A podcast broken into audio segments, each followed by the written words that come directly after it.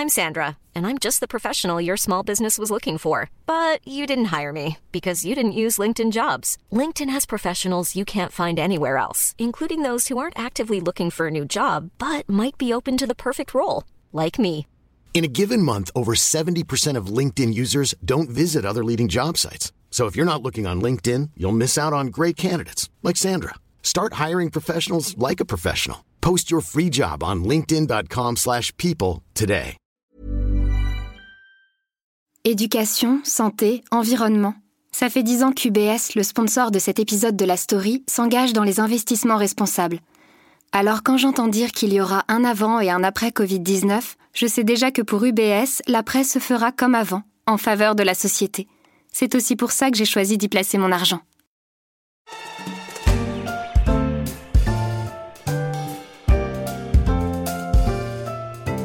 C'est l'hécatombe dans le ciel français. Après Aigle Azur, c'est au tour de XL Airways de traverser les turbulences économiques.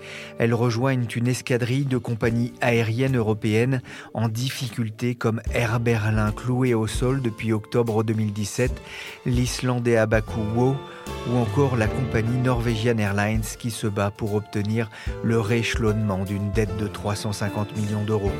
Je suis Pierrick Fay, vous écoutez La Story, le podcast d'actualité des échos, et avec Bruno Trevidic, on va essayer de comprendre pourquoi ces compagnies ont du plomb dans l'aile. Europe 1. Ils sont des milliers de passagers bloqués parfois à l'étranger sans pouvoir revenir en France faute de liaison. Les vols Aigle Azur qui desservaient principalement l'Algérie s'arrêtent ce soir. 140 euros pour un vol Paris-New York. Les offres de XL Airways étaient peut-être trop belles pour durer. La compagnie vient de demander son placement en redressement judiciaire. Le 16 septembre, le tribunal de commerce d'Evry prononce la liquidation d'Aigle Azur avec une poursuite de l'activité jusqu'au 27 septembre prochain. Depuis le 7 septembre déjà, les 11 avions d'Aigle Azur ne volent plus.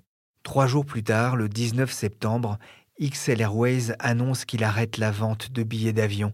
La petite compagnie vient de se placer en cessation de paiement et a enclenché une procédure de redressement judiciaire.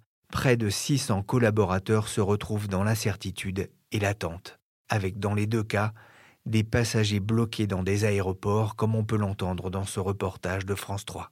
Comment faire pour le billet qu'on a payé là? Faut voir la compagnie? Où? Car depuis ce matin, le comptoir d'Aigle Azur est vide, des guichets déménagés. Tous les avions seront cloués au sol ce soir les passagers sont coincés. Aigle Azur, 73 ans, plus de 1100 salariés et pas loin de 2 millions de passagers transportés par an. XL Airways, 25 ans au compteur, près de 500 salariés et environ 700 000 vacanciers transportés chaque année. Deux compagnies au bord de l'abîme. Bruno Trévidic est spécialiste de l'aéronautique aux échos. Il suit notamment les compagnies aériennes. Je suis allé le voir à son bureau. Alors c'est facile de le reconnaître sur son étagère trône une quinzaine de petits avions en plastique, dont un d'aigle azur. On a abordé ensemble les problèmes de l'aérien français. Il faut savoir qu'en France, sortie d'Air France, euh, les poids lourds sont rares. Donc on descend tout de suite euh, de plusieurs marches. Donc Aigle était l'une des compagnies les plus anciennes, ça c'est certain. Et je dis une compagnie de niche parce que en fait, l'essentiel de son activité se faisait sur euh, les liaisons entre la France et l'Algérie. Elle a tenté de se diversifier euh, durant ces deux dernières années et c'est un peu euh, ce qui a causé sa perte. notamment vers la Chine. Hein. Notamment vers la Chine parce que la dernière opération de changement de propriétaire le principal actionnaire était le groupe HNA chinois qui avait des ambitions à l'international et souhaitait utiliser la compagnie française pour pouvoir euh, justement obtenir des droits de trafic, prendre pied sur le marché européen. Ça s'est pas exactement passé comme prévu. Euh, d'une part, ils n'ont pas eu les droits de trafic si tôt, et puis ensuite, euh, ces liaisons se sont avérées totalement désastreuses du point de vue financier. Effectivement, hein, puisqu'Aigle perd de l'argent depuis 2012, difficile de tenir. Autre compagnie en difficulté, XL Airways, que s'est-il passé, Bruno? Alors XL Airways, euh, même situation, mais euh, une histoire tout à fait différente et puis un contexte tout à fait différent. On a là également euh, une compagnie de niche, au sens où, c'était une compagnie, d'origine charter qui a évolué en compagnie régulière à vocation essentiellement touristique. Une compagnie qui essayait de coller au modèle des compagnies low cost, long courrier, en proposant les prix les plus bas du marché avec des avions modernes et des coûts serrés au maximum. Mais malheureusement, là encore, euh, elle a été victime, je dirais, de la minceur de ses marges, de la difficulté euh, de la situation des compagnies françaises euh, en matière de compétitivité, et puis ben, d'un secteur d'activité qui reste très cyclique, très soumis à des changements de données fondamentales comme le prix du pétrole, voire même l'attrait des destinations touristiques. Alors la hausse hein, du prix des carburants a effectivement fait du tort à XL Airways hein, qui en 2018 a fait le pari de ne pas la répercuter sur le prix des billets dans un contexte de forte concurrence. Sa petite taille ne lui permettait pas de se couvrir contre la hausse des prix du pétrole, à la différence par exemple de grandes compagnies. À l'approche de la saison creuse, il lui manquait 35 millions pour passer l'hiver période où ces avions volent moins, mais pas les frais fixes hein, liés au salaire et aux locations d'avions qui courent toute l'année. On l'a compris, les cas d'Aiglazur et XL Airways semblent assez différents, mais Bruno, ces sociétés ont, des problèmes communs? Le point commun de ces deux compagnies, d'abord, évidemment, c'est que ce sont des compagnies françaises, donc qui ont la malchance, entre guillemets, d'être basées dans le pays où, euh, d'une part, les charges sociales sont euh, parmi les plus élevées, ce qui euh, leur génère un différentiel de coûts substantiel avec leurs concurrents euh, européens et mondiaux, et d'autre part d'être également dans un pays qui est également le champion euh, des taxes et des redevances, ce qui fait dans l'ensemble des différentiels quasi insurmontables, si ce n'était quelques tout de même points positifs, qui sont d'abord l'importance du marché français lui-même, et puis quelques particularité, justement, quelques niches sur ce marché, que sont euh, les liaisons entre la France et l'Algérie pour Aigle Azur, qui sont relativement protégées de la concurrence, c'est le moins qu'on puisse dire, c'est un duopole en gros. Et puis d'autre part, euh, les liaisons avec euh, les Antilles et la Réunion, qui sont également relativement protégées de la concurrence étrangère, puisqu'il y a peu, mais qui font tout de même l'objet d'une concurrence franco-française virulente. Laurent Magnien, le PDG d'XL Airways, était l'invité de RTL le 20 septembre, un patron touché par la situation de son entreprise, très digne et humain, ce qui ne l'a pas empêché d'apostropher les pouvoirs publics. La première, des choses, la première des choses, c'est qu'on est dans une situation concurrentielle insoutenable pour une partie du pavillon français. Je mets au défi du reste, l'État de ne pas nous dire la vérité sur la situation des compagnies françaises. Elle connaît la situation des compagnies françaises. La situation des compagnies françaises est majoritairement déficitaire. En cause notamment les charges sociales et les taxes. Bruno, la situation d'Aigle Azur et XL Airways interpelle aussi sur la politique du gouvernement à l'égard de l'aérien Je ne sais pas si les difficultés interpellent, mais il y a pas mal de gens qui interpellent le gouvernement, ça c'est certain, commencer par les salariés de ces deux entreprises le gouvernement lui-même, en fait, avait reconnu le fait qu'il y avait un problème de compétitivité propre aux compagnies françaises, puisqu'il y a ça un an, celle qui était alors ministre des Transports, entre autres choses, Elisabeth Borne, avait organisé des assises du transport aérien dont l'ambition était de réfléchir aux moyens de renforcer la compétitivité des compagnies aériennes françaises six mois de débat, de table ronde entre les professionnels du secteur qui, tous unanimes, disent euh, ben, l'une des choses les plus urgentes à faire, c'est de réduire euh, les taxes, euh, éventuellement de pouvoir trouver un régime dérogatoire aux charges sociales pour le transport aérien, d'enlever au moins l'un des boulets que les compagnies françaises ont, ont au pied. Il s'est rien passé pendant quelques mois à la suite du rapport, et puis finalement, la montagne a accouché d'une souris. Euh, les préoccupations environnementales et autres ont pris le pas sur euh, les considérations propres au transport aérien, et il a été décidé finalement quasiment de rien faire, pour être simple, ce qui a beaucoup, beaucoup déçu les, acteurs du secteur, et euh, qui, quelque part, a fini par produire ses effets. Voilà, on a un petit peu la facture d'années d'inaction et euh, d'années, je dirais, d'alourdissement des, charges pesant sur les compagnies françaises. Vous parliez de marché de niche. Est-ce que c'est pas un problème de taille aussi, de taille critique pour ces compagnies? On a évoqué les problèmes, euh, je dirais, structurels propres au marché français. Il y, a, il y, a, beaucoup de choses qui sont de la responsabilité des acteurs du secteur et l'un des éléments fondamentaux, c'est euh, la petite taille de ces compagnies. Donc, il faut savoir que Aigle Azur, c'était une dizaine d'avions. XL Airways, c'était encore plus petit, 4-5 avions. Deux compagnies qui se basés sur un secteur touristique ou euh, des voyages euh, au marché et qui font face sur le marché européen à des compagnies comme EasyJet, Ryanair qui alignent plusieurs centaines d'avions, c'est effectivement euh, le moustique face au pachyderme. Mais on sort rarement gagnant de ce genre de, confrontation sur un marché ouvert. Mais là aussi, il y a des causes. La cause principale, quand on reste de trop petite taille, c'est qu'on n'a pas les moyens de se développer. Si on n'a pas les moyens de se développer, c'est qu'on n'est pas capable d'attirer les investisseurs. Et si les investisseurs viennent pas, c'est que le marché euh, leur paraît plombé. Donc on revient au problème de compétitivité. Un problème de taxes, un problème de taille, un problème de concurrence aussi sur un marché atomisé en France. Alors je voudrais faire un stop sur le tarmac de la story pour évoquer justement cette situation concurrentielle. J'ai vu passer la semaine dernière un tweet de Jean-François Rial. C'est le patron de Voyageurs du Monde. Voilà ce qu'il écrivait concernant la faillite de XL Airways, une compagnie bien gérée et aux salariés exemplaires. C'est un scandale dont la raison principale est la concurrence déloyale de certaines compagnies étrangères comme Norvégiane qui pratique le dumping sans limite. Sur RTL toujours, le PDG d'XL Airways s'en était aussi pris à Norwegian Airlines. On est un pays de, droit social. On est chamboulé par des gens qui ne les respectent pas. On est chamboulé par une compagnie norvégienne dont le peuple a dit deux fois non à l'Europe deux fois non pour préserver ses zones de pêche et son pétrole, et qui nous envoie sa compagnie et à qui l'Europe donne tous les droits égaux aux compagnies des travailleurs européens, c'est inacceptable. Et cette compagnie est aux trois quarts en faillite, c'est dans tous les journaux. C'est pas moi qui l'invente, c'est vous qui le dites. Et cette compagnie a altéré et abîmé une grande partie des compagnies aériennes. Bruno, ils ont raison de s'énerver? Norvégienne est un cas assez particulier. C'est une compagnie qui s'est développée très vite, qui s'est endettée considérablement et qui est aujourd'hui, elle aussi, je dirais, euh, en grande difficulté financière parce que son modèle consistait effectivement à acheter des parts de marché à crédit en achetant des avions à force d'endettement. Jusqu'à là, on reste dans le classique. Là où euh, les choses sont un peu plus sioux et, contestables, c'est que c'est une compagnie norvégienne, donc un pays qui a dit deux fois non à l'Europe, qui opère euh, plusieurs filiales euh, dans différents pays avec des licences de vol irlandaises, par exemple, en Europe, sur des routes sur lesquelles, théoriquement, on ne devrait voir que euh, des compagnies de l'Union européenne. Donc la Norvège bénéficie d'une espèce de, de passe-droit qui lui permet d'avoir un pied dedans et un pied dehors. Du point de vue des acteurs du transport aérien, euh, ça leur hérisse le poil et c'est ce qu'ils dénoncent. Aigle Azur, XL Airways, euh, les problèmes de WoW également il y a un an. Ce n'est pas le symbole d'une crise du low cost en Europe? La crise du low cost, euh, elle est incontestable du point de vue financier. Il y a une crise du modèle avec une baisse de la rentabilité euh, du champion du secteur qui est Ryanair. Mais euh, il ne faut pas confondre une adaptation nécessaire de ce modèle avec une crise de la demande.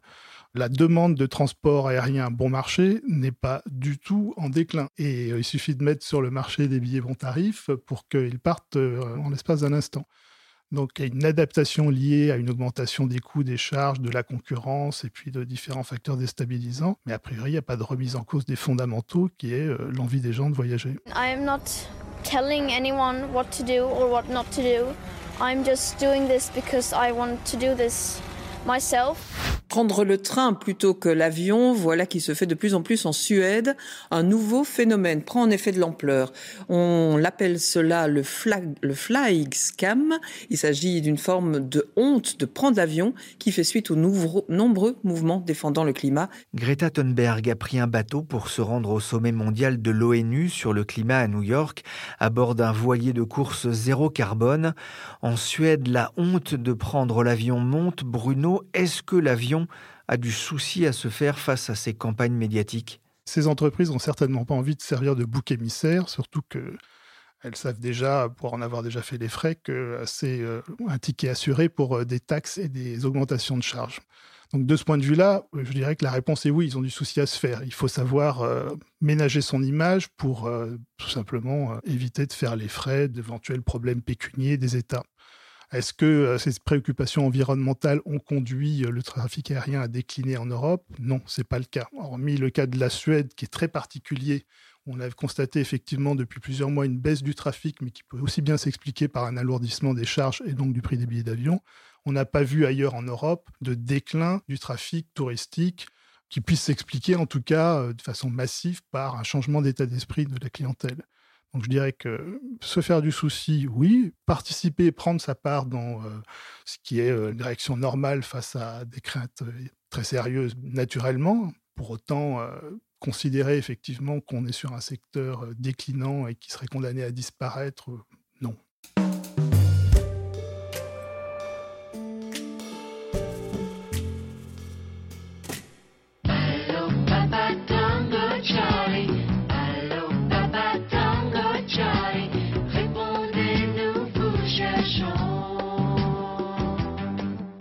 non. transport aérien français se dirige-t-il tout droit vers le triangle des Bermudes, si bien chanté par Mort Schumann dans ce document de l'INA? La situation financière des compagnies XL Airways et Aigle Azur témoigne en tout cas de la difficulté de s'en sortir quand tout va mal.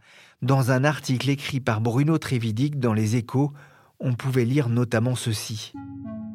À la moindre rumeur de difficultés financières d'une compagnie, les réservations chutent. Et avec elles, le niveau de trésorerie, ce qui incite les dirigeants à masquer les difficultés le plus longtemps possible, au risque de réduire les chances de redressement. Un cercle vicieux pour les passagers aussi, qui parfois manquent d'informations quant à la santé de leurs transporteurs, notamment lorsqu'ils achètent leurs billets plusieurs mois à l'avance pour obtenir le meilleur prix. Grève, vol annulé, compagnie coulée, le blog du site Air Indemnité regorge d'informations sur l'actualité du transport aérien. Anne Laurery est directrice marketing de cette société qui tente d'aider les victimes de galères aéronautiques à se faire indemniser. Comment est née d'abord euh, l'idée euh, d'Air Indemnité? Tout simplement d'une galère. Notre président euh, a subi lui-même un retard très important avec très peu d'informations qui lui ont été données par la compagnie aérienne. C'est-à-dire que ça a commencé à l'aéroport, on lui a dit il y aura une demi-heure de retard, puis une heure, une heure après on lui a dit ce sera encore une heure, etc. Il s'est dit c'est pas possible, j'ai pas d'informations, je ne suis pas pris en charge par cette compagnie aérienne. Est-ce que je peux obtenir réparation? Et donc il a commencé à se renseigner et il a vu qu'il y avait un règlement européen qui existait depuis 2004 et euh, qui encadre le droit des passagers et qui prévoit euh, notamment euh, une prise en charge pour les passagers qui sont en attente, en transit d'un vol de remplacement et ou un vol de retard, également qui prévoit des notions de remboursement de vol, mais également des indemnités forfaitaires. Et il s'est dit, c'est marrant, personne n'a l'air vraiment au courant que ce règlement existe, pourtant il existe depuis, euh, depuis un petit moment. Voyons voir si effectivement les compagnies euh, l'appliquent réellement et si je peux faire valoir mes droits en tant que passager. Ce qu'il a fait, et effectivement, il a essayé en direct, il a trouvé que c'était assez compliqué, euh, peu d'informations délivrées par les compagnies aériennes.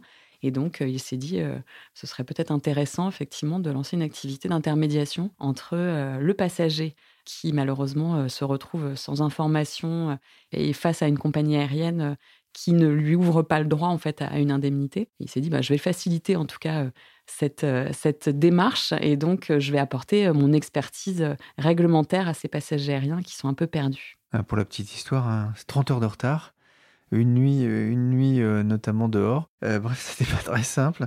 Aigle Azur, XL Airways, deux compagnies qui annulent tous leurs vols d'un coup en une semaine, c'est rare. Ce n'est pas rare. On va dire qu'il y a eu plusieurs euh, faillites de compagnies aériennes ces cinq dernières années. C'est passé un peu inaperçu parce que là, euh, on parlait de compagnies charter ou de compagnies low cost à l'étranger ou euh, de compagnies nationales chypriotes notamment.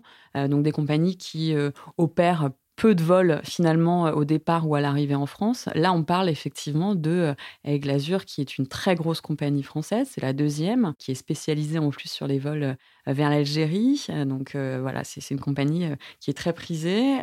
Et on parle également d'XL Airways, qui est en grande difficulté financière, qui n'est pas encore dans ce statut de liquidation judiciaire, mais c'est pas rare, c'est juste que la coup sur coup, en l'espace d'une semaine, effectivement, ça fait beaucoup. Est-ce qu'en allant sur votre site, sur votre blog, surtout, on peut se tenir informé de la santé financière des compagnies? Parce qu'avant de prendre son billet, c'est peut-être bon de s'informer. Alors nous, on suit effectivement euh, de très près euh, la santé financière des, compagnies aériennes. C'est pas parce qu'une compagnie aérienne a des soucis financiers qu'elle va forcément terminer en liquidation judiciaire et donc annuler tous ses vols et donc ne pas délivrer le service qu'elle a vendu aux passagers aériens. Mais en tout cas, c'est assez sain euh, d'aller regarder si la société, si la compagnie aérienne est en difficulté ou non. Euh, après, c'est sûr que c'est un conseil qui va pas forcément aider la compagnie, puisque une compagnie qui est en difficulté, si on dit à tous les passagers surtout ne bouquez pas de billets euh, sur cette compagnie, eh bien euh, voilà, il n'y a plus de fonds qui rentrent non plus. Il faut être juste curieux, regarder l'état du marché, ne pas forcément se dire que parce qu'elle est pas chère, effectivement c'est une bonne affaire, etc. Une compagnie qui fait faillite, malheureusement pour le passager, c'est pas de droit, pas de droit au remboursement, et donc du coup un voyage perdu et des fonds perdus. C'est-à-dire que dans les cas des, passagers des Glazures ou d'XL Airways, ils n'ont droit à rien du tout? Alors effectivement, dans ces cas-là, malheureusement, ce fameux règlement européen qui date de 2004 ne prévoit pas du tout cette situation euh, de faillite. Il y a aujourd'hui, pour les agences de voyage et les voyagistes, un fonds de garantie qui existe, qui émane d'une directive européenne, euh, mais ce n'est pas le cas aujourd'hui pour les compagnies aériennes.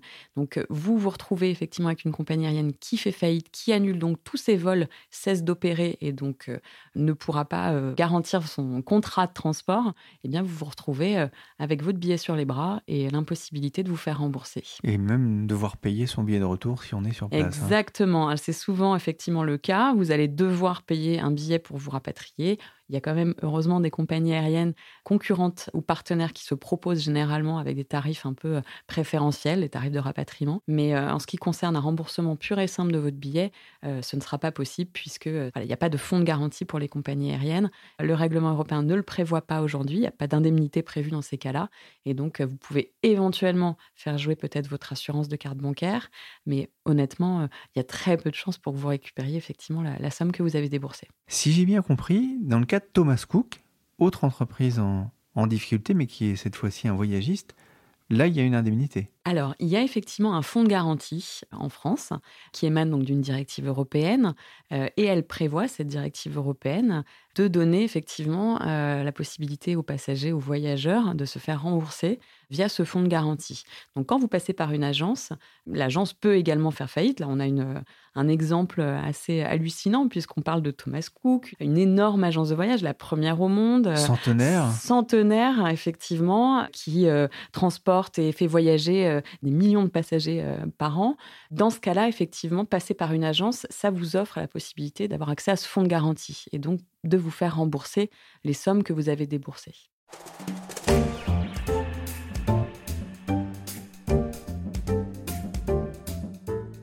Merci Anne-Laure merci aussi à Bruno Trévidic des Échos.